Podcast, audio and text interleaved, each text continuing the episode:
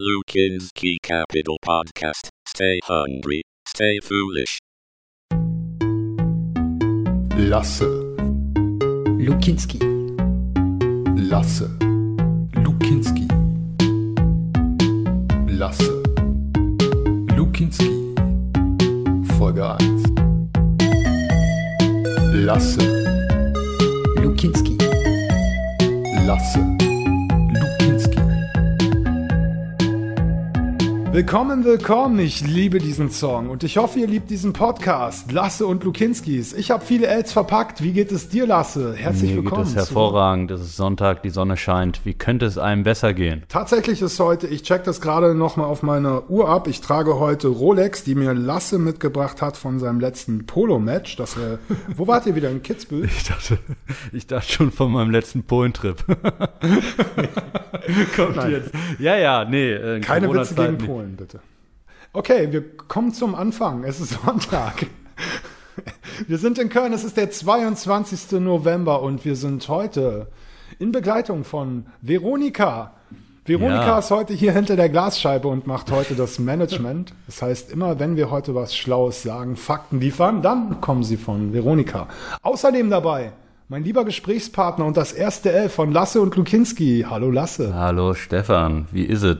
Ja, läuft. Läuft? Ja. Darf ich eigentlich äh, Dr. Lukinski sagen heute? Oder ähm, Äh, wie, soll, ich bin jetzt total verwirrt, wie ich dich ansprechen soll nach dieser Woche. Tatsächlich äh, wäre Doktor zu wenig. Doktor wäre zu wenig. Professor Doktor. Professor, Doktor. Doktor. Genau. Also ich bin ja mittlerweile 33 und ich finde, mit 33 sollte jeder seinen Professor haben. Deshalb. Stimmt. Aber ich erzähle euch auch gleich, es hat, also es war eine lange Reise. Es war eine lange echt eine lange Reise. Aber genau, Professor Dr. HC äh, Real Estate. Real Estate Management. Ja. Und bei dir schon den Doktortitel? Nicht mal annähernd. Du bist ja noch unter 30. Ich ne? bin doch noch unter 30. Ach so. Ich habe noch ein- na, so viele Jahre habe ich dann auch nicht mehr, aber ich kann da nicht mitziehen. Wie kommst du zu der Ehre? Genau, äh, wie komme ich eigentlich zu der Ehre? Warum? Ähm, es war eine Idee. Es war tatsächlich nur eine Idee. Und zwar ein Freund von mir, der hat damals auch, äh, ich weiß nicht, wie viel kann man jetzt wieder in diesem Podcast an Namen verraten?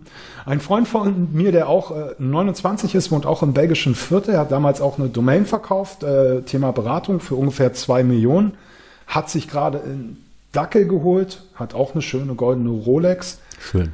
Genau, und der hat sich damals Dackel, auch ebenso Studienabbrecher, ich glaube, ähm, bin ich auch, von daher, und er hat dann irgendwann mal erzählt, ich habe mir jetzt den Doctor of Feng Shui geholt.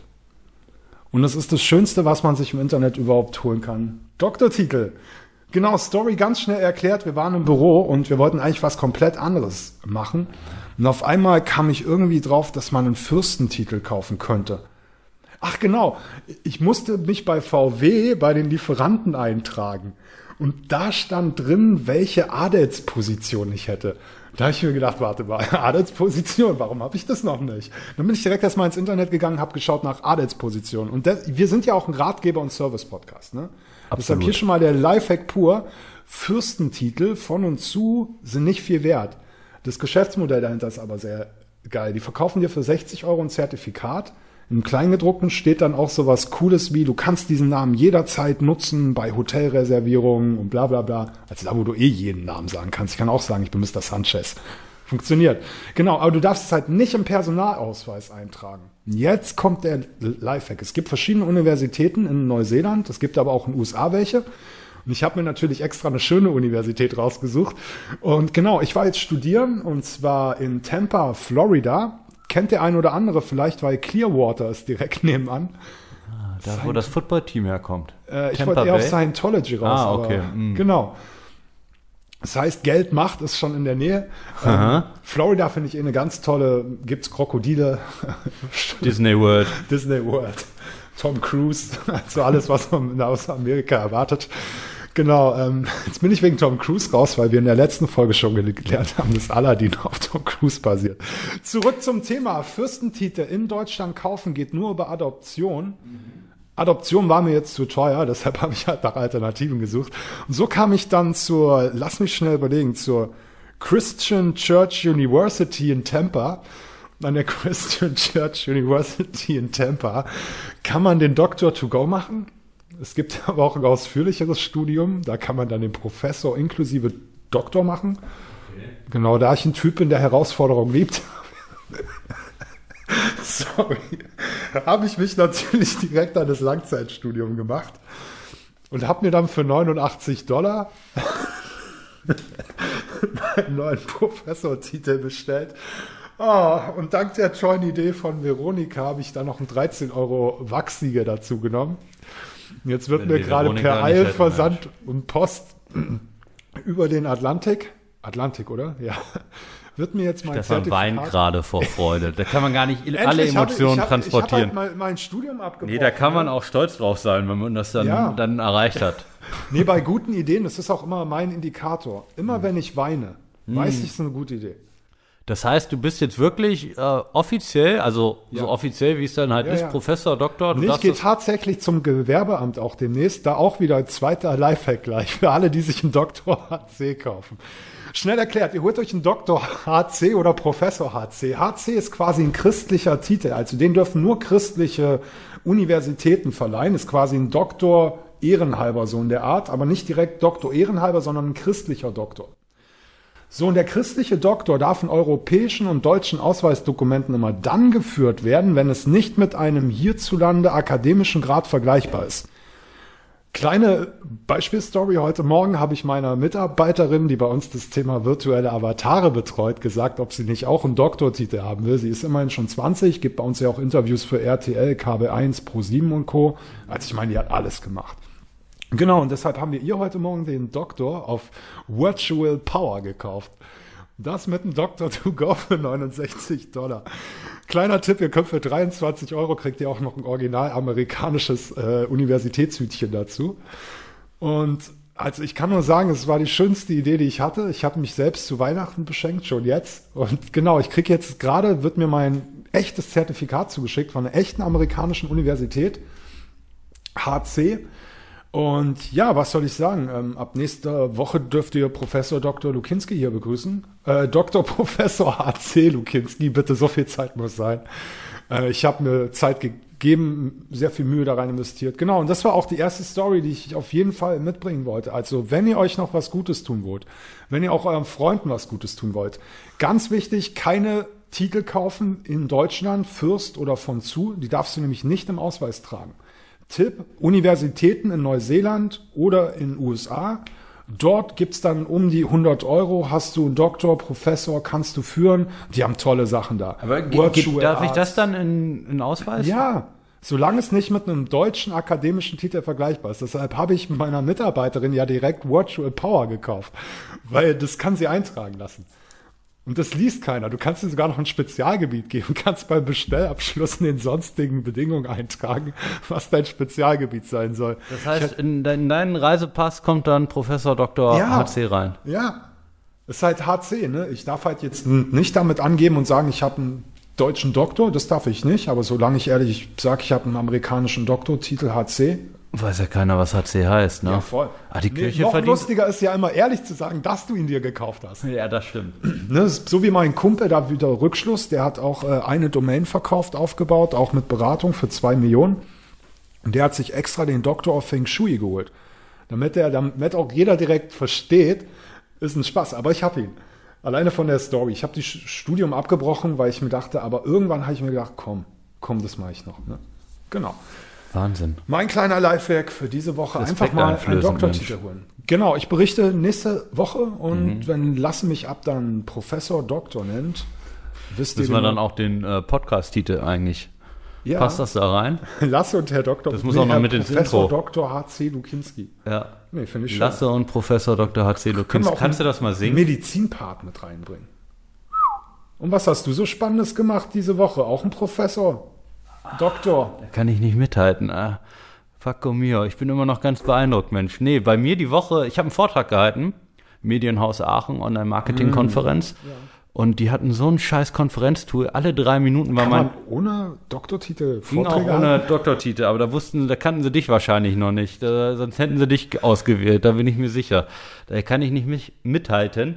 Alle drei Minuten ist mein Ton ausgefallen, weil die so ein super Konferenztour hatten. Dann waren da, keine Ahnung, 100, 200 Leute drin und dann kam immer Ton weg, Ton weg, Ton weg. Da wurde ich immer rausgeworfen und musste wieder reingeholt werden. War super entspannt. Universität Aachen. Medienhaus Aachen. Medienhaus. Wo spricht man da? Wie viele sind das? Wo, worum ging's? Also normalerweise ist das vor Ort, da sind so 300 Leute aus dem Mittelstand. Ich habe über TikTok geredet. Hast du wieder über Videocall machen müssen? Genau, genau, über so ein Ah. Konferenztour. Und das war so scheiße. Ja, total. Also das war der schlimmste Vortrag, den ich je äh, gehalten habe. Und äh, ja, das war bei mir los die Woche. Aber ich kann jetzt nicht mit so einer da beeindruckenden... fehlt die Emotion. Ne? Bereitest du dich eigentlich auf Vorträge vor oder bist du auch eher so ein Typ, der sagt, ich gehe hin, rauch vorher noch eine Zigarette und let's go? Also es gibt Themen wie das, das kann ich aus dem Handgelenk. Das hat man ja auch schon ein paar Mal gemacht für unsere Kunden und sonst was. Und dann gibt es Themen, auf die bereitet man sich vor, weil man auch Interesse dran hat und das dann für sich auch selber lernen will und ausarbeiten will. Aber das war wirklich hinsetzen, los geht's und das gleiche wie immer erzählen, das war kein Problem. Wobei ich sagen muss, ich bin ein Typ mit Lampenfieber. Dann glaubt das immer keiner. Ähm, aber ich habe damals in der Uni äh, mich immer krank gemeldet zu den Vorträgen, weil ich bin davor zu viele Jahre gereist und war nie in der Situation, dass ich was machen muss. Und ich bin ja auch immer so ein bisschen perfektionistisch. Und dann habe ich mich immer krank gemeldet, dass ich beim Nachfolgetermin präsentieren darf, wo nur die, die krank waren, waren, da waren. Und das waren dann immer nur fünf Leute. Da hatte ich dann kein Lampenfieber. Ich konnte dann immer nicht da vor allen präsentieren. Noch vor ein paar Jahren. Das war echt schlimm. Ich liebe präsentieren. Ja, hab schon du immer bist- gerne du bist, präsentiert. Du bist Showtime. Ich bin on point. Professor Dr. Showtime. Professor Dr. HC. Ja.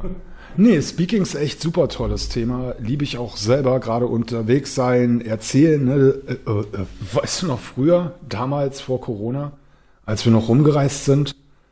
Ah, das waren schöne Zeiten. Damals als, wir als Dozent noch vor Wenn Ort die sein alten konnten. beiden weißen Männer erzählen. Kleine Anlehnung. Zurück zum Thema. Wir wollten uns diese Woche direkt wieder unserem Lean Canvas widmen, damit wir dieses Mal nicht zu viel Vorgeplänke haben, damit wir euch direkt wieder mitnehmen können. Lasse, was haben wir letztes Mal gelernt? Das war echt mega, ne? Wir hatten, glaube ich, fünf Minuten geplant, zehn Minuten, dachten schon, ob wir das überhaupt schaffen und am Ende hatten wir, glaube ich, eine Stunde. Ja. Und das zum Thema Problem, Lösung, USP. Problem, Lösungen, USPs. Genau. Also kurz zusammengefasst, wir sind darauf eingegangen, dass man das Problem der Zielgruppe noch viel stärker rausarbeiten muss. Dass wir das auch immer sehen, dass das die Leute nicht so richtig machen. Ähm, dann, dass man daraufhin dann die Lösung pro, äh, präsentiert und den einen USP hat, nicht von äh, einfach nur von Stärken redet, sondern wirklich von einem Unique Selling Proposition. Genau, wenn du die Folge nicht gehört muss. hast, unbedingt nochmal zu RIP skippen bei Spotify, weil da haben wir wirklich mega Input gehabt zu allen drei Themengebieten, über 30 Minuten, haben das wirklich ausgearbeitet ins Detail, haben uns auch Alternativen und Konkurrenz angeschaut. Der Lean Canvas für alle, die, die neu dabei sind, super schnell erklärt, ist dafür da, dass man Geschäftsideen entwickeln kann. Du fängst also an mit einem Problem und findest daraus verschiedene Lösungsansätze. Je mehr Lösungsansätze, desto bessere bekommst du und dann streichst du viele raus und hast am Ende drei Lösungen auf drei Probleme.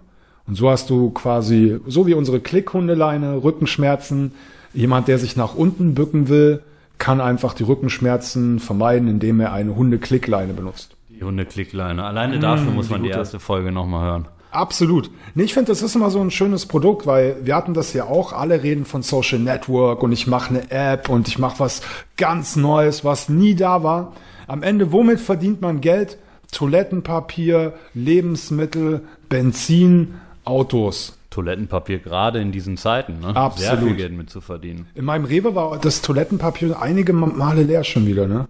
Da feiere ich es ja immer, dass wir Agenturen haben und immer bestellen.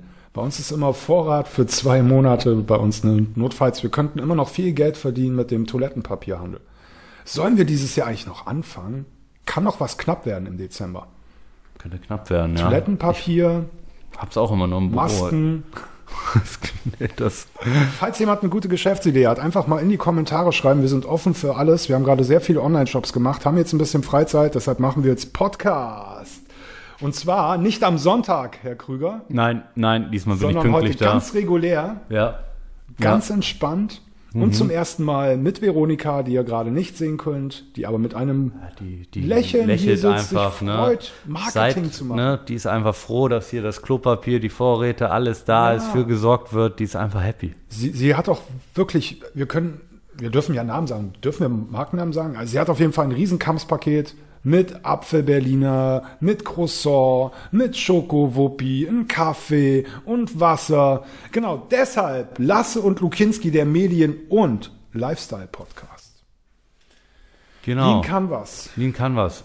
Wir wollen heute weitermachen. Das Ganze besteht aus insgesamt neun Punkten. Wir nehmen euch jetzt also wieder direkt mit, wollen nochmal schnell anknüpfen. Problem, schnappt euch immer die drei größten Probleme, die ihr seht.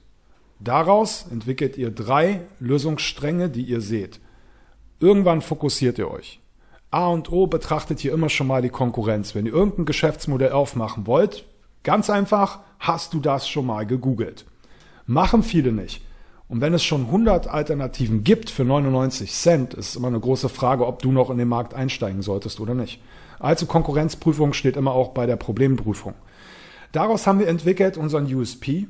Ne? USP ist immer ein wirklich einzigartiges Verkaufsargument. Wir hatten eben die Hundeleine oder eben moderne Zeiten, Elektroautomobilität, Elon Musk baut einen Tesla, ist natürlich kompletter USP, der erste große Autohändler zu sein, mit einem gewissen Schick. Ne? Das heißt, er zieht die First Mover an.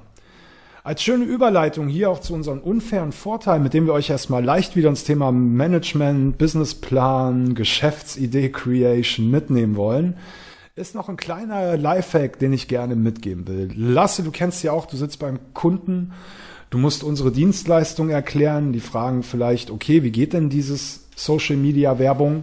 Wie schaltet man da denn Werbung? So, und jetzt stellst du dir die Frage, oh Gott, und da sind wir direkt beim Pitching, ne? das, was ihr auch am Ende einer jeden Geschäftsidee braucht. Wie pitche ich das jetzt? Große Frage, wer sitzt vor mir, mit wem rede ich, wie ist der Wissensstand dieser Person, wo kann ich den abholen oder auch nicht? Also, ne, du kennst das selber, man muss halt ständig nachdenken, hm, wie viel kann ich sagen, wie viel nicht. Und da kommt eben so ein bisschen der kleine Lifehack, den ich hier noch mitbringen will. Dein Ex like Y. Dein Ex like Y bedeutet quasi, um das super einfach zu sagen, wir bleiben einfach direkt in der Hundewelt, okay? Wenn ihr eine Geschäftsidee erklären wollt, ihr habt schon gemerkt, Problem, Lösung, USP, das ist eine Menge zu erklären, wenn ich halt so jemanden erstmal virtuelle Influencer oder Elektroautomobilität erklären will. Wo fange ich da an? Bei unserer Batterietechnik fange ich an. Genau, und da ist halt immer ganz nett so ein X like Y. Das bedeutet, ich bin so wie. So kann ich mir halt zwei, drei Minuten Erklärung sparen. Ne? Wenn ich jetzt zum Beispiel sage, ich mache eine Dating-Plattform und spezialisiere mich halt auf Hundebesitzer. Ich hole mir also einfach ein Skript, das wie Tinder funktioniert und baue dann halt ein, dass man noch ein zweites Foto hat. Schöne Geschäftsidee übrigens, glaube ich. So, dann hat man ein zweites Foto und dann haben wir quasi immer Hundebesitzer und den Hund. Und wir matchen nicht nur anhand der Menschen, sondern auch anhand der Hunde. Und dann haben wir quasi ein Hundetinder. So, jetzt müsste ich jedem erstmal erklären, was eine Online-Dating-Plattform ist und was Matching eigentlich ist. Oder ich sag halt, wir sind das Tinder für Hundebesitzer. So, dadurch habe ich mit drei Minuten Erklärung gespart. Die Leute peilen gleich, ah, du bist halt so eine Applikation, du bist auf dem Smartphone, bei dir kann man links und rechts wischen, wenn die das halt verstehen. Und bei dir, und dann kommt halt mein USP.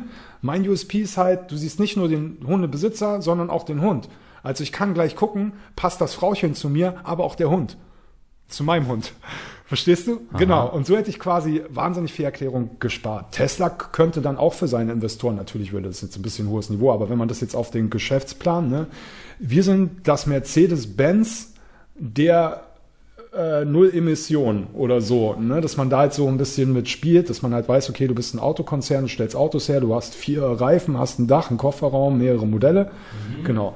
Den liebe ich. Also merkt euch das unbedingt, dein X like Y, das lässt sich eigentlich für alles. Wir hatten ja auch Thema Frittenwerk. Ne? Also das war ganz kurz zusammengefasst, dein X like Y. Und so kann man halt so sein USP, also auch das Nutzerversprechen, mein besonderes Versprechen relativ einfach zusammenfassen. Man versteht halt schnell, wer ich bin. Also super schnell zusammengefasst, das war dein X like Y. Das heißt, du vergleichst dich einfach mit einer anderen Firma, so kann ich relativ schnell verstehen, was deine Firma oder deine Geschäftsidee letztendlich ausmacht. Das ist eigentlich eine sehr gute wichtiger. Sache. Da, Ja. da hat man beim letzten Mal gar nicht drin, das X like Y, ne? Nee, das war ja mein Cliffhanger. Da habe ich ja extra Ah. gesagt, dass ich euch nächstes Mal noch einen mega Geheimtipp liefere, wie ihr drei Minuten Pitching-Zeit sparen könnt.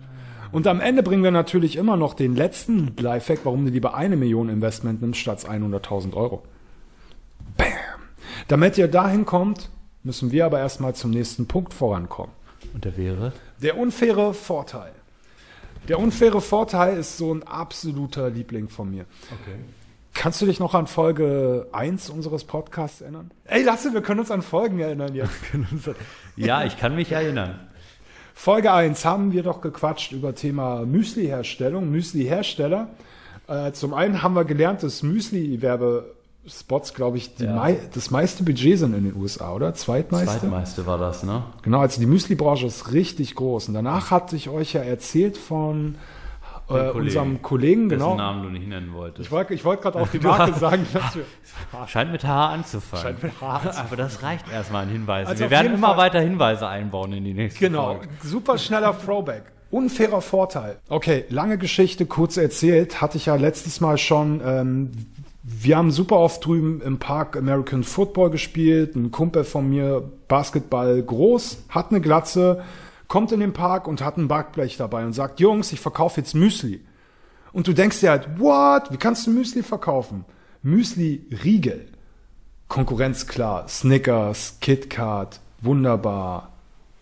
Erzähl mir mehr dazu. Corny gibt es, Corny. alles gibt. Aber das ist ja immer das Interessante. Ne? Man denkt ja immer, das braucht die Welt nicht. Ne? Das war ja das gleiche wie damals, äh, wer braucht schon ein Auto, wir haben genug Pferdekutschen. Oder sowas, äh, Bezug aufs Internet oder sowas, äh, Telefon, die Post ist doch schnell genug. Äh, der- Wobei es da ja was anderes ist. Es ist ja kein neues Produkt, so, sondern er hatte ja ein super Bestandsprodukt. Stimmt auch Also wieder. er hat echt nichts neu erfunden. Er hat quasi nur, äh, ich glaube, ein paar Zutaten geändert, sodass quasi keine. Zusatzstoffe ne? drin waren. ja, Genau. Und jetzt kommt halt das Ding. Jeder, der so Müsli-Riegel machen würde, würde die niemals in den Markt bringen können. Oder sagen wir 99,9 Prozent würden sicher scheitern. Und jetzt kommt der unfaire Vorteil. Er war jetzt schon seit über acht Jahren bei Rewe im Einkauf und im Vertrieb. Das heißt, er kennt natürlich Leute, die mit ihm dort so gewachsen das so sind. schnell er hat die Karriere, genau. Und so hast du ja quasi einen unfairen Vorteil. Du kannst dir quasi selbstständig die Vertriebsstruktur aufbauen. Und das Know-how, acht Jahre beim größten Supermarkthändler neben Aldi Lidl zu arbeiten, hat kaum einer.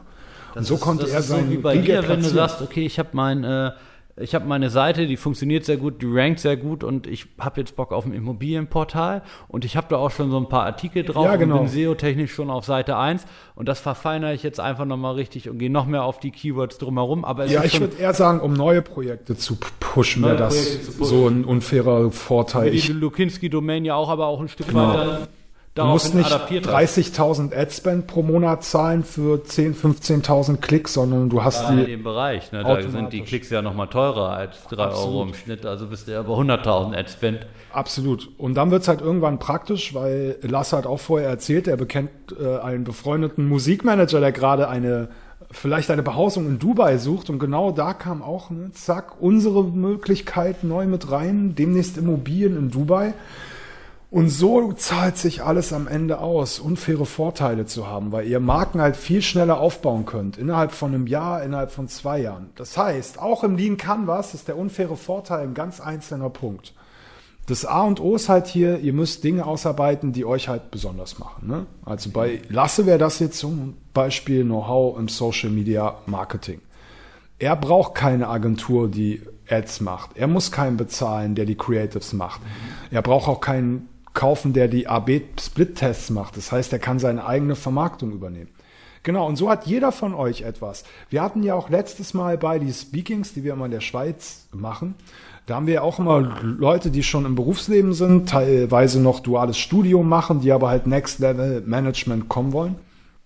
Und da ist halt auch so, dass ich halt oft in den Gesichtern sehe, okay, ich bin ja noch kein Profi. Gerade wenn wir da stehen und erzählen hier Marke 1, 2, 3, 4, 5, 6, hier Buch 1, 2, 3, 4, 5, 6 und Weil so weiter und so fort. Professor Dr. HC. Ja, absolut. Genau, und dann stehen die da und ne, du merkst halt in den Augen so, ja, und was soll ich da sagen? Ne? Wo- Wo ich dann auch mal sage, schau mal, du studierst seit drei, vier Jahren Wirtschaft oder du hast es vorher gemacht. Vielleicht warst du davor schon auf einer Wirtschaftsschule. Oder, oder, oder. Das ist doch alles Expertise, die du gesammelt hast und die dich immerhin schon mal zu 85 Prozent der anderen unterscheidet. Dein wirtschaftliches Interesse. Wenn du dich zum Beispiel für Finanzen interessierst, ich meine, wer liebt schon Finanzen? Wenn du einer der wenigen Menschen bist, der Bock auf Steuern hat, wie geil ist das denn? Also selbst sowas kann man ja schon als kleinen unfairen Vorteil. Besser ist aber ein harter ja, Vorteil. viele missachten oder beachten dabei auch nicht, was sie eigentlich schon für ein Netzwerk im Umkreis haben. Ne, der Kollege da mit den Müsli-Riegeln, der Marke, die nicht genannt werden darf, der hat ja auch einfach dieses riesen Netzwerk schon da. Einfach dieses Vitamin B und wirklich drüber nachdenken, was habe ich schon für Kontakte, die das richtig stark pushen könnten, die einfach so eine 10x-Bewegung auslösen, weil die einfach so eine Hebelwirkung mit einem Anruf erzeugen können, zum Beispiel. Ist auch schon ein unfairer Vorteil, wenn ich weiß, okay, ich kann eine Person anrufen, der bringt mich in jeden Rewe rein oder zumindest erstmal lokal in jeden Rewe rein, dass ich einen Testlauf habe.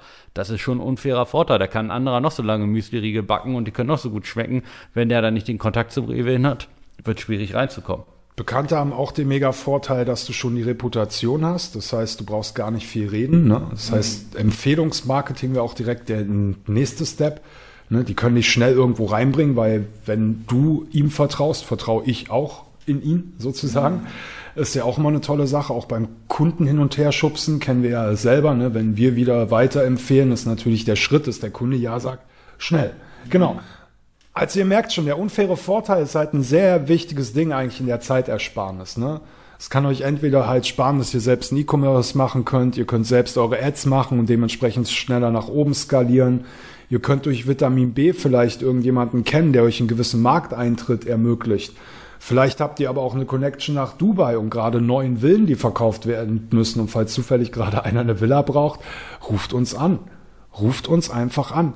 Bei Stefan sage ich auch immer, ja, das ist ein unfairer Vorteil, ist da, da die SEO-Platzierung schon gewesen und bei X like Y, da sage ich immer, der Stefan, der macht sowas wie Immobilien-Scout, nur mit Luxusimmobilien. Luxus. Fühlst du dich darin mit der Aussage, Absolut. mit dem X like Y gut absolut, getroffen? Absolut. Zum Thema Luxus, wir arbeiten auch gerade an 16 Magazinen parallel. Vielleicht das noch als kleiner Ausblick auf äh, ne, unfaire Vorteile schaffen. Äh, da ist halt auch so, dass wir halt genau diese Content Recreation auch wieder nutzen, um uns halt in den anderen Branchen gerade unfaire Vorteile zu verschaffen. Ähm, der eine oder andere vielleicht schon mal gehört, wir haben auch Modemagazin, ne? Und da nehmen wir zum Beispiel gerade all die bestehenden Layouts, machen jetzt ein Immobilienmagazin, das wiederum in Kooperation mit unserem Modemagazin arbeitet. Und so können wir quasi auch so unfaire Vorteile, einfach nur weil ich schon bestehende Layouts habe.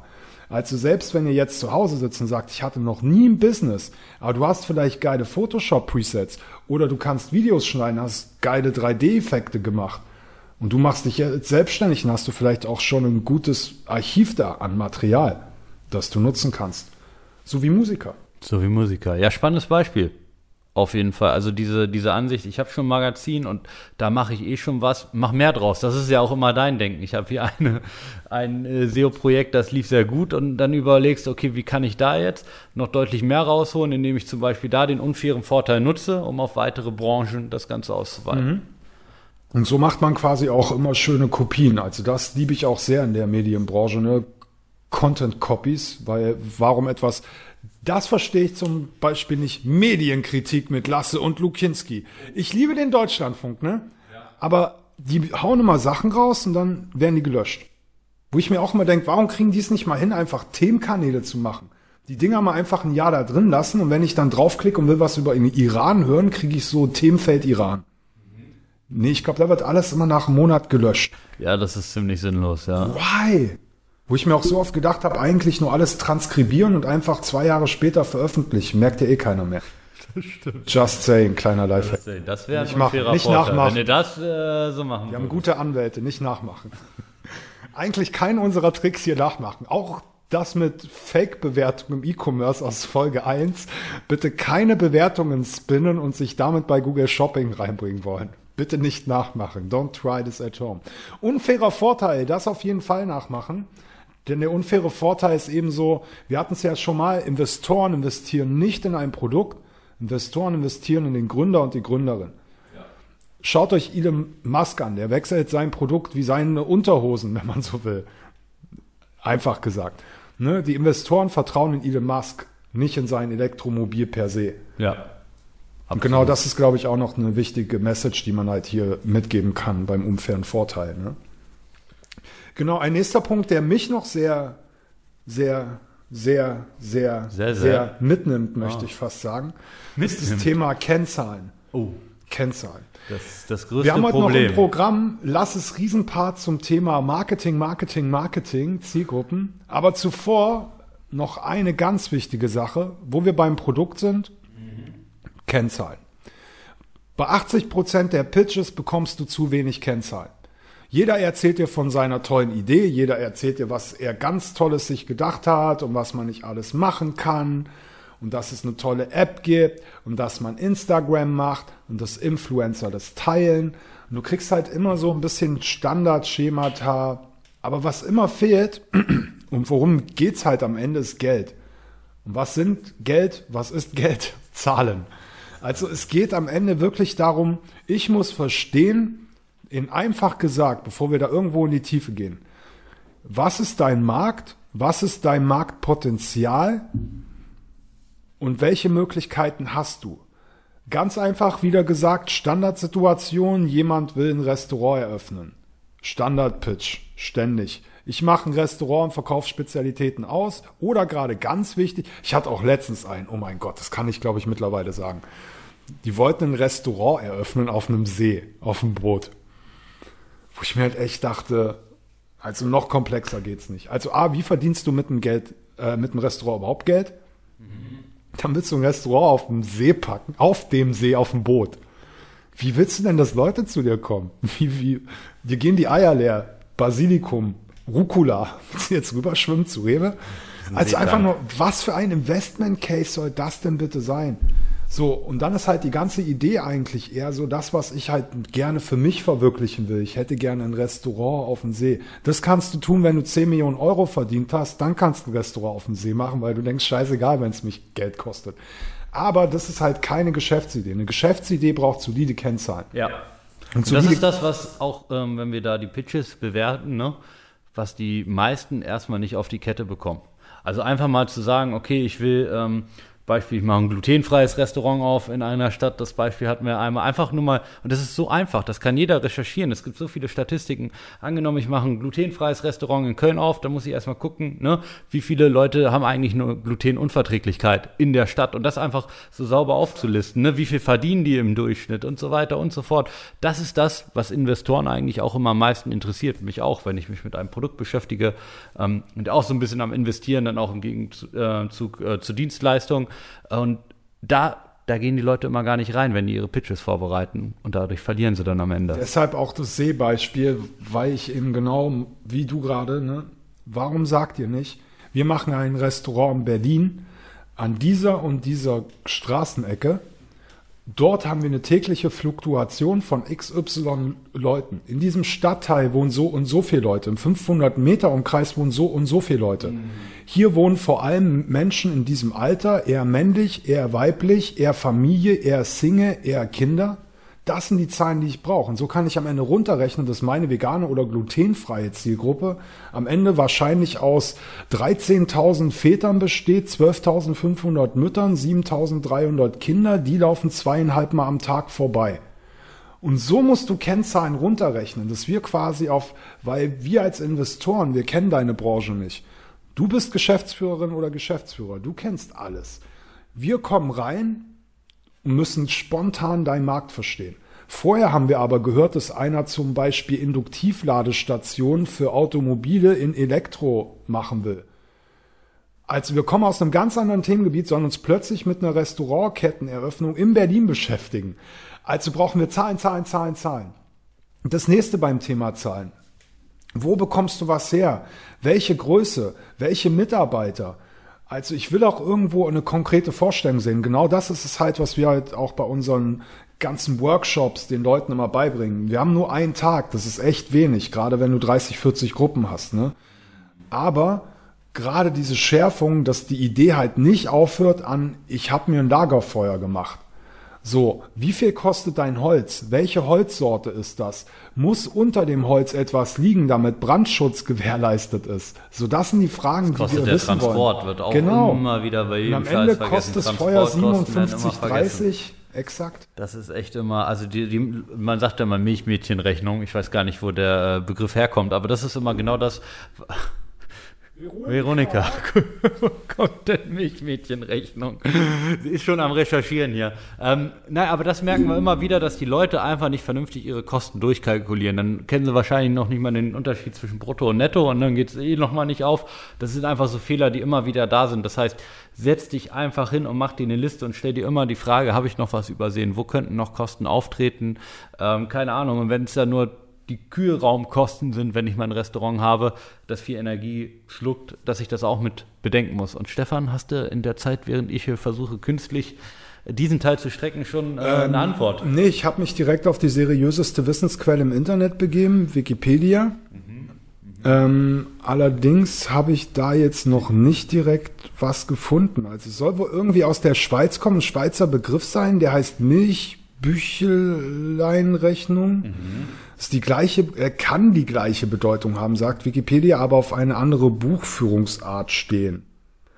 Okay, das recherchieren wir auf jeden Fall bis nächstes Mal nochmal genauer nach.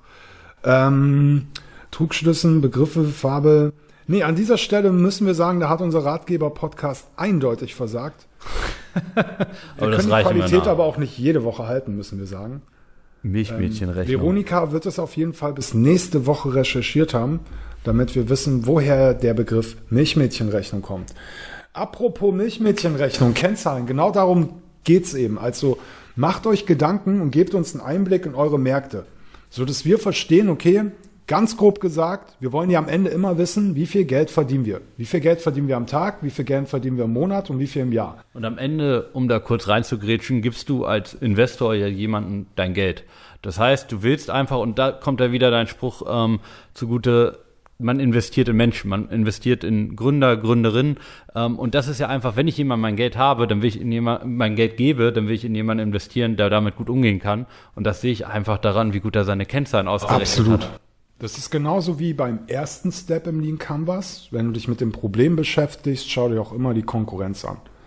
Weil so sehen wir halt einfach, du hast dich tiefgehend mit der Materie beschäftigt. Und genau das ist ja auch der Sinn des Lean Canvas. Je mehr du darüber nachdenkst, so wie wir beide uns jetzt gerade hier im Brainstorming quasi durchkämpfen zwischen Elektroautomobilität, Hundeleien und Frittenwerk, Genau so gehst du auch deine Idee durch. Und jede Minute, die du mehr rein investierst, schärfst du deine Idee, schärfst deine Idee, wirst besser und wirst besser und wirst besser. Deshalb Kennzahlen, absolutes A und O. Merkt euch deshalb unser Beispiel, rechnet runter. Ihr habt einen Laden, der steht irgendwo. Ihr habt irgendwo eine Zielgruppe, die auf euch aufmerksam wird. Im Internet ist es vielleicht der deutschsprachige Raum. Erstmal. In der Stadt ist es vielleicht der Umkreis. Oder fürs Restaurant dann halt noch genauer eine Straßenecke, eine Kreuzung, Fluktuation, Konkurrenz in der Nähe. Also da merkt ihr schon all diese Kennzahlen, die mit eurem direkten Geschäft zu tun haben, müsst ihr dort berücksichtigen. Das Feld ist klein, wenn ihr das Original PDF vor euch habt, aber es bedeutet ja nicht, dass ihr euch nicht ein extra Blatt nehmen dürft. Aber Kennzahlen, ich sag mal immer, bevor du dir überlegst, wie schön die Wandfarbe ist, überleg dir lieber, wie viel kostet die Immobilie, wie viele Mitarbeiter brauche ich? Wie viele Mitarbeiter brauche ich in einem halben Jahr? Wie viel brauche ich in einem Jahr? Wenn ich Wachstum habe, wie viel in zwei Jahren und so weiter. Genau das ist die Magie hinter den Kennzahlen.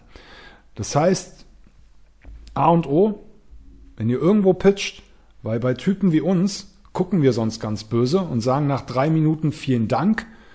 Wir schauen dann später nochmal drüber und melden uns. Aber das und glaubt ist ja mir, wir haben oft früher abgebrochen. Bei Höhle der Löwen, Frank Thelen oder wer da jetzt auch sitzt, äh, Maschmeyer, das sind ja auch immer die Fragen, die sie haben.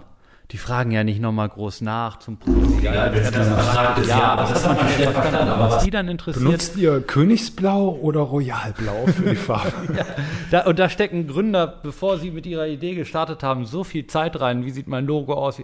Ich sage nicht, dass das nicht wichtig ist, aber ich sage einfach, um einen Investor zu überzeugen, musst du einfach deine Kennzahlen kennen. Und das merken wir einfach immer wieder, dass da die Hausaufgaben nicht gemacht werden. Absolut. Jetzt klingelt gerade drüben das Bedphone. Ich vermute, dass uns gerade jemand einen riesigen Auftrag zuschubsen will. Gold verkaufen oder etwas viel Tolleres. Ich würde sagen, wir machen eine ganz kurze Pause, gehen kurz ans Telefon und sind gleich wieder für euch da. Lasse, Lukinski. Lasse, Lukinski. Lasse, Lukinski. Folge 1. Lasse, Lukinski. Lasse, Lukinski. Nein, nein, Farid Urlaub, so hat er sich genannt. Nicht Farid Bang, nicht Farid, sondern Farid Urlaub. Das war sein Künstlername am Anfang. So mit Summer Jam und sowas gestartet hat. Kannte keine Sau, hat auch keine Sau gehört, aber wir haben es damals halt so, so cool im Untergrund wie wir waren, haben wir das halt gepumpt. Und Und mit diesen Worten, die wir garantiert in dem Podcast mit aufnehmen werden, zurück zum dritten Teil. Ihr habt dazu gerade gelernt, dass Farid Bang, ich glaube, hat ist nicht auch der der Echo, den gibt's doch auch nicht mehr wegen Farid Bang und Kollege, oder? Gibt's ihn deswegen nicht mehr oder Ja. ist er deswegen nicht mehr ernst genommen Nee, worden? nee, den gibt's nicht mehr. Deswegen- Da waren doch Farid Bang und Kollega, die kamen noch auf die Stage und haben dann noch irgendwie so Sachen gemacht. Dann hat Campino irgendwie ein Bild gemalt von ihm, er hat sich über den beschwert und dann wurde der Echo für immer abgesäbelt. Ah, den hatte eh keiner mehr Jetzt ernst hat er genommen. einen neuen Namen. Rebranding. Rebranding. Genau. Wie heißt er jetzt? Äh, Liefern wir nach. Veronika. Veronika Ja, recherchiert Veronika. zum nächsten Mal einmal die Milchmädchenrechnung. Gold Otto gibt's auch nicht mehr, ne? Nee, ich glaube nicht. Oh Mann. Oh, unsere Chance, endlich einen Award zu machen. Ein Award ist immer gut, weil wenn du einen Award vergibst, dann Ich hatte schon zwei. Hebst, hebst du dich quasi auf das Level, dass du der Oberexperte bist, wenn du einen Award Total. verteilst. Das ist eine smarte Erinnerst du Marketingstrategie. dich nicht an Folge 2 von Lasse und Professor Dr. H.C. Dukinski? Ich erinnere mich. indem wir, jetzt bin ich selber rausgekommen, indem wir über äh, äh, das Influencer-Event und den ersten Ah, Sport Influencer Award, About Pamela You Reif, Award. Angelique Kerber, nicht About You, ah, nicht den About der You erste Generali Sport Influencer Award. Ach, den, du äh, Kerber und Pamela Ja. Reif da hattest. Denn eine gute Versicherung ist immer wichtig. Generali. Siehst macht du, er auf einmal lohnt sich, Werbung. auch wenn hier Kunden zuhören, es lohnt sich bei uns zu buchen. Wir, wir, wir erwähnen euch sogar noch zwei Jahre später im positivsten Kontext. Ist das jetzt gut oder ist es nicht so gut? Ich weiß es nicht. Die, die, die gerade noch zahlen, die erwähnen wir nie und jetzt erwähnst du die, die nicht mehr zahlen. Hm. War so schön. Vielleicht rufen sie uns wieder an. Vielleicht rufen sie es wieder an. Ja, das kann, das kann alles sein. Kann Unser alles Telefon sein. läuft ja, wie ihr alle mitbekommen habt. Ja, Wo sind wir stehen geblieben? Bei wichtigen Kennzahlen. Wichtige Wichtige Kennzahlen. Kennzahlen werden zum Beispiel nicht ständig vom Thema abzuweichen, sondern genau dabei zu bleiben. Also, nochmal ein kleiner Throwback. Farid Bang hieß früher Farid Urlaub. Farid Bang und Kollege Fa- haben den Echo zerstört. ja. Und wichtige Kennzahlen sind wichtig im Lean Canvas. Und finde ich extrem wichtig. Natürlich ist das Produkt das Wichtigste, aber am Ende nach dem Produkt, ne, das alle Storytelling und Dings, da kann jeder mit dran schleifen. Aber wenn die Zahlen stimmen, investiert jeder. Genau, deshalb schnell nochmal zusammengefasst. Es heißt, liste hier einmal immer die wichtigen Kennzahlen, die zeigen, wie deine Branche funktioniert. Dann hast du die Kennzahlen für den Investor so aufbereitet, dass wir uns einen schnellen Überblick machen können, welche Vermarktungsmöglichkeiten du hast.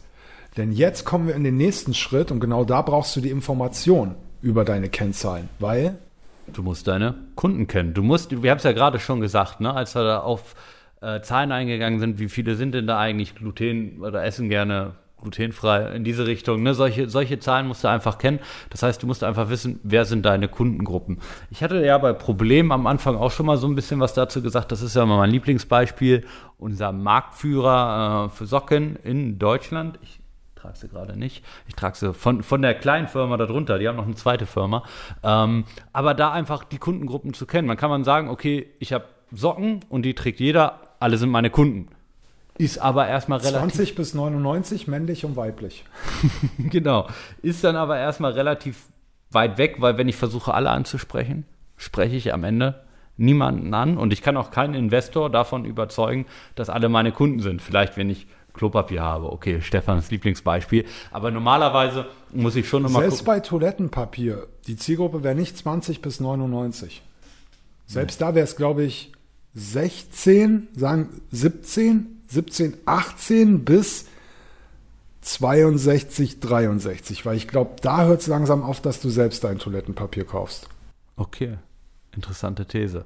Ich dachte schon, du sagst jetzt ab 62 tragen alle nur noch Windeln, aber dann passt das. Also als Professor Doktor Dr. HC, okay. würde ich mich da- da- niemals. Ich, ich traue mich auch schon gar nicht mehr zu widersprechen, äh, wenn ich hier so einer Instanz gegenüber sitze. ähm, ich äh, verneige mich auch gerade hier wieder, was man im meiner Podcast nicht Universität der Christian Church University in Tampa, Florida. Vielen Dank an die CCU in Tampa. Grüße gehen Zeit. raus an ein Professorenteam. Nee, aber Kundengruppen finden. Und bei dieser Sockenmarke, da ist es dann wieder einfach so, ich habe am Anfang von Problemen gesprochen, da sage ich immer, man muss die Probleme der Zielgruppe kennen und dementsprechend die Zielgruppe am besten noch runterbrechen, weil die haben Läufer und Läufer, ich mache jetzt mal kein Gendern, ich, wir sind gerade sehr stark dabei, immer zu gendern bei uns in der Firma übrigens. Darum, ich entschuldige mich schon mal vorher oder sage vorher, aufgrund des Tempos sage ich einfach immer die männliche Form. Es gibt Läufer, es gibt äh, Bergsteiger, es gibt Mountainbiker, es gibt Businessmenschen, all das gibt es in dieser Form und da muss ich einfach wissen, wie viele Kundengruppen habe ich, ne? wie groß sind die und das hilft dir auch dabei. Du kannst auch mehrere Kundengruppen gewinnen, aber du kannst daraus, wenn du dir ganz bewusst bist, welche Kundengruppen du hast, dann kannst du auch nach einem Pareto-System vorgehen und sagen, okay, ich konzentriere mich erstmal wieder auf das Wichtigste oder auf das Größte. Beispiel Amazon, auch eins unserer Lieblingsbeispiele hier im Podcast. Amazon nochmal für die, die es vorher nicht gehört haben. Es heißt Amazon, das heißt, er steht für ein Amazonas, größte Flora- und Fauna-Vielfalt überhaupt. Das heißt, äh, auch der Pfeil im Logo geht von A bis Z. Es war von Anfang an der Plan, alle Kunden zu haben. Also typisches von wahrscheinlich von 12 bis 90 oder 99 so ungefähr. Irgendwann kann jeder online bestellen, jetzt vielleicht doch nicht. Aber es war von Anfang an das Ziel, alle Menschen als Kunden zu gewinnen. Aber man hat sich erstmal überlegt, wie kann ich möglichst viele Kunden gewinnen, aber mich trotzdem spezialisieren und mit einer Kundengruppe anfangen. Und was machen alle Menschen? Sie lesen oder sie hören gern Musik. Und deshalb hat Amazon damals mit dieser Zielgruppe angefangen, Stefan. Deshalb mache ich gerade auch 16 Magazine, weil Print, Lasse, ist die Zukunft. Print ist die Zukunft. Ja, wir reden ja noch über Marketingkanäle und auch interessante Printkampagnen, die in dieser Zeit äh, gut funktionieren. Das ist ja auch ein Teil von Lean Canva, die Marketing-Channels zu kennen. Ähm, nee, aber das einfach nur als Beispiel dazu, wie wichtig es ist, deine Kundengruppen runterzubrechen. Das heißt nicht, dass du welche ausschließen musst, dass du welche nicht nehmen musst, aber es ist halt auch einfach ratsam, sich nach Pareto erstmal auf die wichtigsten Kundengruppen zu äh, konzentrieren. Und wir sehen einfach immer sehr, sehr stark, dass Leute immer gleich von Anfang an alles haben wollen. Ähm, ein Coach, bei dem ich mal war, der hat immer gesagt, in der Badewanne kannst du schneller für eine Welle sorgen als im Ozean. Also geh erstmal von deiner Nische in die Badewanne, schieb eine Welle, alle Leute werden auf dich aufmerksam und dann kaufen die anderen drumherum eh. Relativ smarter Gedanke und Amazon hat es genauso umgesetzt. Sorry, Check. meine Hand tut gerade weh. Ich hatte letztes Jahr auf der Fashion Week ähm, ein großes Abschlussevent und die Securities, die waren nicht so super. Und da ich früher Hauptschüler war, habe ich noch so dumme Angewohnheiten in mir. Und irgendwann nachts um 12 kam so ein Betrunkener rein. Und der hat mir Sonnenbrillen klauen wollen im Wert von 8000 Euro. Genau. Ähm, am nächsten Tag war meine Hand extrem dick. Ich konnte sie nicht mehr bewegen. Und ich glaube, ich habe sie mir mehrmals gebrochen. Die sieht auch heute noch sehr schief aus. Ich habe auch zwei Hucke in meiner Hand jetzt. wirklich ein bisschen schief aus. Genau, und immer wenn ich mal so sie nicht lang bewege, dann kann sie knacken und so. Da ich aber nie zum Arzt gehe, äh, auch nicht, weil ich einfach nur, warum, weißt du, Hand, die wächst schon wieder zusammen. So, wir sind ja nicht aus Zucker. Das ist halt auch ein harter Kerl. Absolut. der härteste Farid Professor. Beck. Farid Beck der Medienbranche. Dr. Professor HC Beck. Ja, ja. Zum Glück haben sie dich nie zum Echo eingeladen. Ja, ich sag auch, deshalb bin ich immer froh, dass meine Eltern mit mir damals so, wir haben auch so ein bisschen Frankfurt und so, aber dass wir halt irgendwann aufs bayerische Dorf gezogen sind, weil sonst wäre aus mir ein richtiger Asi geworden. Aber dadurch wurde ich so gerettet durch Bayern und Baden-Württemberg. Genau, deshalb, ich war gerade nur abgelenkt durch meine nach wie vor gebrochene Hand. Aber wir haben heute äh, ein mega Special gehabt auch. Ähm, und zwar Highlight, da nehme ich euch alle mit, am 19. Januar in Berlin. Ich sag, was, ich darf noch nicht viel sagen, aber ich sag nur, wir steigern unser Fashion Week Highlight des letzten Jahres. Wir hatten echtes Highlight. Wir haben die Abschlussshow der Berlin Fashion Week gemacht, Samstagabend im Haubentaucher, Warschauer Straße, beste Area, Swimmingpool Runway. 20 Meter Laufsteg über den Swimmingpool. Ist das was? Und dieses Jahr, wie kann man so einen Scheiß noch toppen, gerade in Berlin? Es gibt kaum was Besseres. Aber dieses Jahr, in Kooperation mit sehr geilen Partnern, machen wir sowas Gigantisches, was wirklich die Welt Matrix-mäßig verändern wird in der Mode. Revolutionär. 19. November 2021 Berlin. 19.30 Uhr in Beep. Mit Stargästen wie Beep und Beep und Beep und Lasse. Klasse, ja. Ich bin auch dabei. Nee, zurück zum Thema. Äh, Oh. Wir waren gerade bei unseren Kundengruppen. Ne? Also für alles ist es wichtig, richtige Kundengruppen zu haben. Ähm, wie macht ihr das eigentlich, wenn du so rangehst? Du machst ja auch bei uns die großen Kampagnen, betreust die Kunden, bist unterwegs. Ja, ich habe tatsächlich heute wieder ähm, Wenn du so eine Zielgruppe machst, so, Ich habe ähm, heute tatsächlich wieder an einer Präsentation gearbeitet für einen Musikmanager, wo wir so ein paar Produkte überlegen, ähm, die wir in den Markt reinlaunchen wollen. Und ich gehe dann eigentlich immer relativ simpel vor. Ich überlege immer, was gibt es für Kundengruppen, was gibt es, wie sehen die auch aus? Das heißt, ich, ich äh, hau mir das immer auf so eine Folie, dann schreibe ich mir ich da wüsste, wie die Kundengruppe vom Farid Bang aussieht. Ja, die hat sich auch sicherlich verändert. Ne? Absolut. Mittlerweile ist ja Deutschrap auch äh, Mainstream. Wie alt ist Farid Bang eigentlich? Kannst du Also, uns das anzeigen, Veronika? ach, der ist schon über 30. Drei, echt jetzt? Ja. Aber der ist auch schon lange dabei. Hat er ne? schon 30 Der hat schon Mitarbeiter? lange gehackelt. Ähm, aber ich würde mal sagen, vor zehn Jahren. Wie alt ist er? 34. 34, ja. Vor, vor zehn Jahren hatte der auch noch andere Kundengruppen. Da war es mehr Underground und äh, Damen wie äh, Veronika hätten damals sicherlich nur sehr selten Farid Bang gehört. Boah, ich weiß auch noch, ich war ja früher Hip-Hop total drin, ne? Ich habe ja echt Alben gemacht. Mein erstes war übrigens auch noch Kassette, ne? Es war noch Kassetten-Lifestyle. Da gab's Hip-Hop noch gar nicht. Da äh, weiß ich auch noch, wir haben damals Frauenarzt, den kennt, glaube ich, heute jeder, ne? Die Atzen. Genau. Aber damals war das noch richtig Ey, damals, wir waren auf Konzerten, da waren so 30 Leute.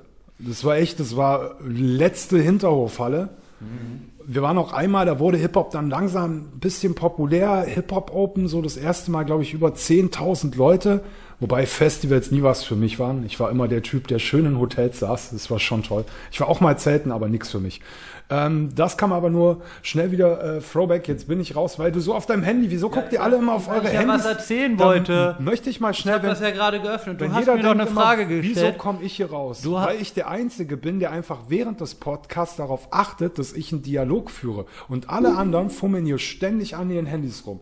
Ich möchte Das, das, mal bitte, ne? Ich, Das sagt der ich Professor, der mir durch. eine Frage stellt. Ich suche das die Antwort heraus. Er fragt mich, wie ich das mache, will das zeigen und er bricht Herr Krüger, auf den dann gehen Sie doch bitte an die äh, CCU-Temper und machen Sie auch Ihren Doktor. Da müssen Sie nicht alles googeln. Okay, warum bin ich am Handy, um die Frage wieder aufzugreifen, wie ich das mache? aber da möchte ich Ob's halt- den halt- Stefan halt- interessiert oder nicht. Da wir langsam auch zum Ende dieser Sendung kommen, ich möchte hier auch nochmal, wir sind auch eine Sendung, die für die Menschlichkeit steht. Ja. Und ich möchte hier nochmal, ne, Leute, legt die Handys aus der Hand, wenn ihr, legt die Handys, legt sie einfach mal weg, gerade jetzt in Corona-Zeiten, ne. Setzt euch zusammen, also nur mit einer Kontaktperson, mehr ist nicht erlaubt. Sind wir eigentlich Corona-konform aktuell? Ja, sehr dienstlich. Veronika, checkst mal bitte, ob wir Corona-konform sind. ah, also Lasse, erzähl uns bitte noch, was Genau, ich- hast also du ich muss mir recherchiert? jetzt schon ich noch- bin gespannt. Dafür rechtfertigen, warum ich mein Handy in der Hand habe. Vorher ist dann natürlich immer das Lean Canva drauf, damit ich mitgucken kann. Und parallel habe ich dem Stefan eigentlich nur mal gezeigt, ähm, wenn ich so Kunden ausarbeite, Kundengruppen, dann mache ich mir eigentlich immer so eine Präsentation und ich habe dann verschiedene Produkte zum Beispiel und dann haue ich mir da auch immer so Bilder rein. Das heißt, ich beschreibe mir die so ein bisschen, äh, beschreibe das Alter, beschreibe deren Hobbys, beschreibe, wo die gerade stehen im Leben, was die gerade machen. Vielleicht schnell für euch erklärt, Lasse hat quasi vor sich einen Slide. Ähm, mit jeder Folie sind quasi immer vier Bilder drauf, also so, dass ihr auch eine visuelle Darstellung Genau, der. Zielgruppe habt. muss immer, und auch wenn ich ihm äh, Marketing mache, dann hole ich mir immer die visuelle Darstellung wieder raus, damit ich den Kunden auch oder die Kundin einfach vor Augen habe, um auch zu wissen, an wen, zu wem spreche ich eigentlich gerade, damit ich nicht dran vorbeirede. Kann ich total unterstützen. Ich mag es auch immer total, sich Avatare zu bilden, ne, wo du echt sagst, ne, das ist Lasse, der ist 28. Natürlich bist du repräsentativ für die männliche Zielgruppe von 25 bis 35. Aber ich spreche halt auch, und da kommen wir auch ins Copywriting rein, ich spreche halt nicht mehr trocken. Ich sag nicht Mann, Zielgruppe, sie. Ich sag Lasse, du solltest dir das kaufen, weil. Und das dupliziere ich dann einfach auf die Zielgruppe. Finde ich halt auch immer sehr wichtig, weil dann habe ich eine Person vor Augen. Genau. Das heißt, Kundengruppen nicht nur für den Businessplan wichtig dafür, dass man Invest kriegt und vielleicht das Ganze ausbauen kann. Ähm, es ist auch einfach wichtig danach für dein Marketing, dass man das ganz genau rausgearbeitet hat und am besten die Kundengruppe in einem Avatar darstellt und immer vor sich hat. Yes. Yes, yes, yes. Ja. Und jetzt noch ein Quickfix und Lifehack. Genauso wie dein X like Y, den du für dein USP nutzen kannst, um schnell deine Firma zu erklären. Early Adopters. Ich finde Early Adopters immer mega wichtig. Ähm, direkt erstmal wieder Praxis, Beispiel Hundeleine und dann wieder ein richtiges Praxisbeispiel, okay?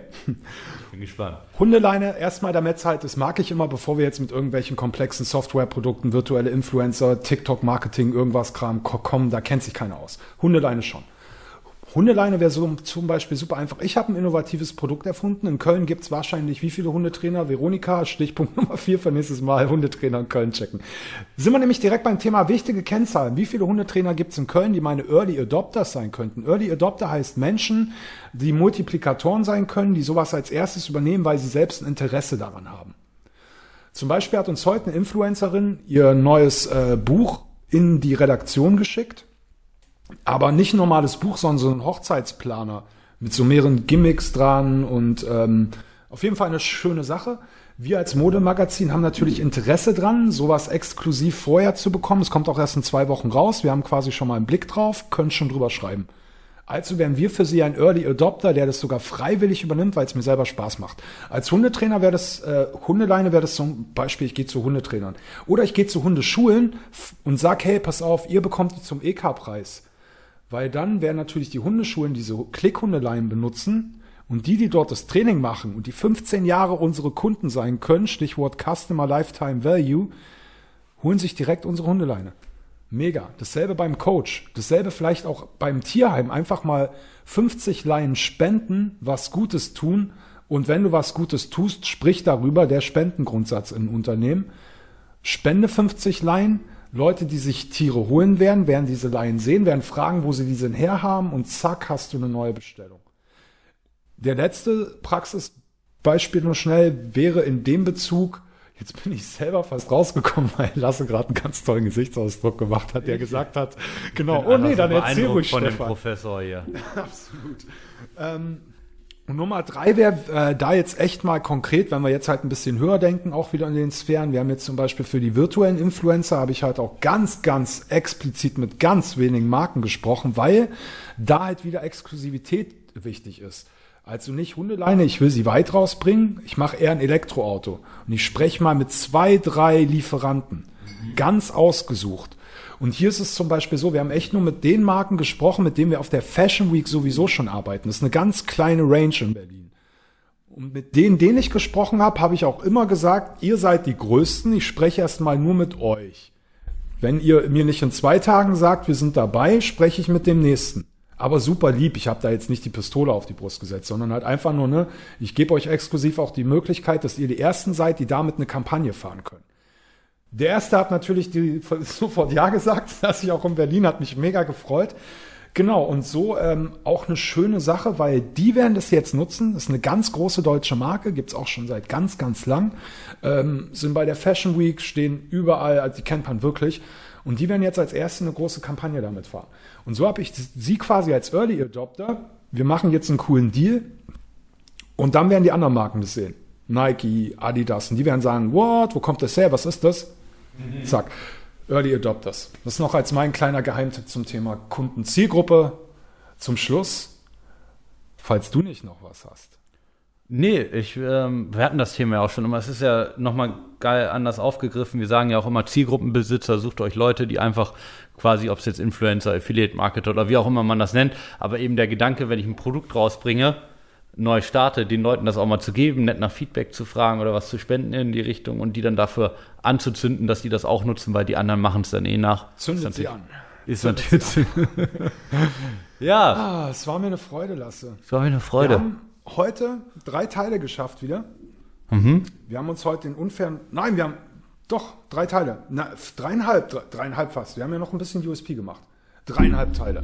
Okay, wir hatten noch ein bisschen USP, wir haben uns die Kennzahlen angeschaut. Da wisst ihr nochmal genau, Throwback, merkt euch, wo seid ihr, wie viele Leute laufen an euren Laden vorbei, wie viele können wirklich realistisch in euren Online-Shop kommen, wie viele Leute sind glutenfrei. Es sind übrigens, ihr habt nachgeschaut, 3,7 Prozent der Bevölkerung. Rechnen wir das jetzt auf Köln runter mit knapp einer Million, hätten wir quasi 37.000 Leute, die demnach so leben. Es sind übrigens nur ein Prozent, die medizinisch glutenfrei leben müssen, aber 3,7 machen es so einfach. Genau. Das heißt, eine Zielgruppe von 37.000 Leuten im Einzugsgebiet von Köln. Dann auch kleiner Live-Tipp für alle, die im Ruhrgebiet leben. Ihr seid in der wirtschaftsstärksten Region. Und ihr könnt am schnellsten hochskalieren. Warum? Ihr habt den Ruhrpott hier. 30 Kilometer mehr, zack, 700, 800.000 mehr Leute. Gehe ich auf 50 Kilometer mehr, habe ich Düsseldorf dabei, habe ich Bonn dabei, habe ich vielleicht schon Bo Dortmund, Bochum ein bisschen, ich weiß noch nicht so genau, aber ne? Das heißt, ein Ruhrpott kannst du halt mega schnell auf 10 Millionen hochskalieren. Das kann keiner in Berlin, das kann auch keiner in Hamburg. Deshalb auch nochmal so ein kleiner Ruhrpott-Geheimtipp. Wir sind das neue Arm, aber sexy. Sind wir eigentlich arm im Ruhrpott schon, ne? Sind wir eigentlich direkt wir eigentlich Ruhrpott? Wir sind, wir sind doch in Köln. ihr auch, wie wenig wir uns hier auch beide zugezogen. Aber es ist auch trotzdem sehr nah dran. Also Ruhrpott hat schon 10 Millionen, das stimmt. Das sagt man auch. Ruhrstadt. wohnt im Ruhrpott, oder? Ja, ja, die kommen da. Farid Bang ist übrigens 34 und hieß früher Farin. Nicht Farin, Farid. Das war, So, glaube ich der stimmt, Gag, ich bin immer bei- dass er sich Farid Urlaub genannt hat. Ach, das war ein Gag. Ja, ja. Okay. Veronika recherchiert das bis zum nächsten Mal. Und was schauen wir uns beim nächsten Mal an, Lasse? Wir machen noch einen großen Blick auf das Thema Marketingkanäle. Deshalb haben wir uns auch echt Zeit genommen, dass wir das Stück für Stück mit dir abarbeiten. Weil gerade Marketingkanäle, ich glaube, da könnten wir beide einen Tag lang drüber quatschen. Und wir wären nur digital. Wir sind noch nicht bei Print und analog. Wir schauen uns dann nochmal an, was bedeutet das alles, was du bisher dir angeschaut hast, überlegt hast, von Kennzahlen, von Problemen, von deiner Lösung bis hin zu Zielgruppen und Vertrieb für deine Kostenstruktur. Die musst du vorausplanen. Natürlich noch nicht hier im Businessplan, später schon auf drei bis fünf Jahre im Finanzplan. Hier geht es relativ schnell und dann natürlich das Allerwichtigste, wie machst du Cash? Und das schaust du dir im Schritt Nummer 9 an, und zwar an den Einnahmequellen. Teil Nummer Jawohl. drei, das, das wird ähm, ein Fest. Das wird ein Fest. Ein Fest. Was steht bei dir an die Woche? Bei mir steht an die Woche, ja, Tag Nummer drei natürlich aufnehmen, aber das ist ja erst wieder nächstes Wochenende. Ansonsten hast du mich jetzt auf keinen. Wir haben große Kampagnen, die wir ausrollen. Äh, für einen sehr großen Hip-Hop-Kunden ähm, sind wir gerade dran, das Marketing-Design zu übernehmen, Drehtage zu organisieren. Farid Bang wäre, ne? Nee, der ist es nicht. Äh, ist aber tatsächlich für eine Marke davon auch Brand. Oh, da habe ich auch Insights von einem Rapper aus Berlin, den auch alle kennen. Ich kann jetzt nicht den Namen sagen, aber der hat auch eine riesige Modemarke. Und ein Kumpel von mir macht sein Merchandising. Und das läuft irgendwie so schlecht, dass es jetzt seit einem Jahr alles rumliegt. Und jetzt haben sie überlegt, ob sie das alles nach Polen rüberschiffen, weil die Lagerhaltung da günstiger ist, damit er wieder Platz hat für neue Produkte.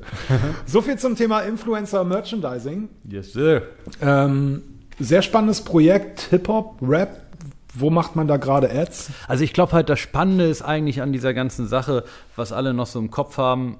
Hip-Hop, ich sag mal jetzt Urban, Lifestyle, vielleicht um es ein bisschen größer zu sagen. Es ist ja nicht mehr eine Nische, es ist ja Mainstream. Jeder hört Hip-Hop. Du hörst Hip-Hop, ich höre Hip-Hop, Veronika Hallo, ich habe Hip-Hop am Anfang mit. Du bist Hip-Hop. Scheiß Kassette. Genau, aber ich, ich, war mit nur- Cool Sabah schon Ja, im Tourbus, als wir unser Intro der, aufgenommen ne, haben. Da ja. war noch KKS, war, haben wir noch so. gehört. Ne? Ich habe noch nicht mal einen Führerschein. Ich war noch nicht mal 18 und war im Tourbus. Das steht ja außer Frage. Ne? Aber was ich eigentlich sagen will, ähm, jeder hört Hip-Hop heutzutage. Mittlerweile ist hat Rock eingeholt und die deutschen Marken wissen eigentlich gar nicht, wie sie damit richtig umgehen können. Ne? Das heißt, mittlerweile, ein Travis Scott ist mittlerweile Werbebotschafter für Mercedes. So weit sind wir gekommen. Das wäre vor fünf Jahren noch völlig undenkbar gewesen. Heute ist es ganz normal. Und das ist eigentlich das Geile daran. Und für uns ist es halt cool, in diesem Urban Marketing Markt mehr einzusteigen und einfach Unternehmen beizubringen, wie gehe ich damit eigentlich um? Weil die haben natürlich total Angst. So ein typischer Adidas CEO denkt erstmal, scheiße, das könnte meine Marke beschmutzen. Ich nehme meine ganze Rechtsabteilung. Eine Frage unserer TikTok-Community. Brauchst du dann auch einen Rücken, der dich beschützt? Irgendeinen Clan? Habt ihr da schon jemand oder braucht ihr da noch? Oder Veronika, passt auf. Genau, super, super wichtig in der Hip-Hop-Branche. Ne? Also ich glaube, wenn du da jetzt für einen gewissen Rapper Werbung machst und du sagst was Falsches, promotest was Falsches, kommst dann nach Berlin und er hat vielleicht einen Konkurrenten und vielleicht hast du am Ende Stress. Ja, also wenn es sich nicht gut verkauft, gibt's Ärger. Ähm, weil das, die arbeiten ja auch häufig mit Liz Deshalb, direkt Lizenzmodellen und ich kenne da so ein Oh, paar ich hab gehört, Storys. die Ja. Tschetschenen sind gerade sehr im Kommen in Russland. Ich habe sogar extra Russland, ja, in Berlin. Ich habe sogar extra gestern mir einen Haufen über Tschetschenien angeschaut, weil ich mir dachte, ach krass, Tschetschenen sind die neuen Araber-Clans in Berlin und die machen jetzt Stress. Da habe ich aber gemerkt, ich habe automatisch so eine leichte Affinität zur russischen Seite gespürt. Ne? Da merkt man auch, nur in mir ist halt immer noch der kleine Pole. So alle anderen denke ich mir sofort, die machen Stress, kriminell geht ja gar nicht. Da dachte ich mir, ach, das sind ja Russen. Ja Das ist ja okay. Sowjetunion. Ja, dachte ich mir nur, ne, irgendwo in mir ist doch noch so. Vielleicht spiele ich die russische Nationalhymne als Pausenmusik. Ich weiß nicht, was ich sagen soll. Ich glaube, Thema ich, Russland, nächste Ich, Woche. ich habe gerade überlegt, ob sie mir einfällt, wie sie geht, aber habe ich nicht, habe ich nicht in den Kopf aber, bekommen. Ähm, du hast scheiden bei der WM immer zu früh aus. oder? Okay. Ich Ach, glaube.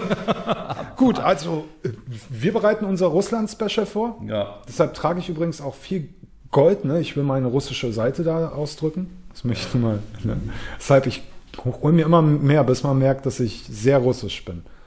Und dann tue ich immer so, als ob ich Russe bin und ja, Dann bist du eigentlich Pole.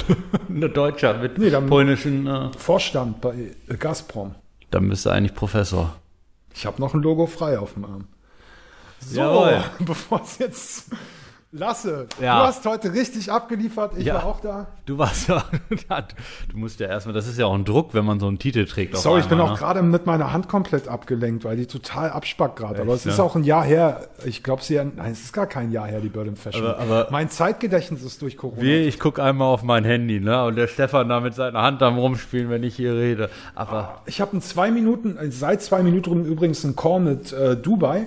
Ich wollte noch mal erwähnen, äh, alle Influencer sind gerade auf dem Flug nach Dubai. Die Harrison haben sich da gerade sogar eine Eigentumswohnung geholt. Ne? Das habe ich auch heute extra erklären müssen meinen Mitarbeitern, weil die nicht wussten, dass die Harrisons nach Dubai gezogen sind. wer sich fragt, wer die Harrisons sind, einfach mal auf YouTube suchen, da findet man die relativ schnell. Und ja, ich würde sagen, ich hole mir jetzt neun tolle Villen aus Dubai. Falls einer der Hörer da draußen gerade auf der Suche ist, wir haben ab morgen tolle Angebote mit freistehendem Pool. zwei bis 3,9 Millionen direkt auf der Palme. Ja, richtig auf lukinski.com. Und lukinski.de. Sind allerdings off-market, gibt's natürlich nicht zu sehen, weil die Immobilien so geil sind, dass natürlich keiner will, dass die irgendwo rumstehen. Deshalb einfach mal anrufen, fragen nach einer Immobilie in Dubai. Wir können den Termin innerhalb von zwei Stunden klar machen. Dann ab auf die Palme, have a happy lifestyle. Dieser Podcast wurde präsentiert von Dubai. Jawohl. Und der äh, Tampa Bay Christian University. Uns hat auch gerade Palmbrause geschrieben. Ich glaube, Lasse hat demnächst ein Meeting mit Palmbrause. Darf man das schon sagen? Ja. Das ist äh, was für unsere nachhaltige Marketingabteilung, wo wir nachhaltige Unternehmen unterstützen, die einen großen Haben wir jetzt spenden mehrere Marketing. Das heißt, wir haben jetzt eine gemeinnützige Abteilung und noch eine Nachhaltigkeitsabteilung. Also das ist eigentlich zusammen, ja. Wusstest du schon, dass der. Frauenanteil in dieser Division unserer Firma bei 90 Prozent liegt? Wenn Frauenanteil Zukunft ist, dann sind wir die Zukunft, Lasse. Wir sind die Wir Zukunft. sind die Zukunft. Und du bist die Zukunft. In diesem Und Veronika ist die Zukunft. Schönen Abend. Wir lieben Tag. euch. Have a wonderful night. have, a wonderful, Es hört nicht auf. Schönen Abend. have a wonderful night. Have a wonderful fight. Und äh, egal, was ihr heute noch macht, ich wünsche euch einen wunderschönen Tag. Genießt die Sonne, genießt den Regen. Genießt das Fitnessstudio. Genießt die Einsamkeit, genießt die Zweisamkeit. Dreisamkeit ist verboten, erinnert euch daran. Und ja, Bleibt gesund, liebe kauft Hörer. Palmbrause. Ciao. Das waren Lasse, Lukinski. Lasse, Lukinski. Lasse, Lukinski. Folge 1. Lasse, Lukinski. Lasse,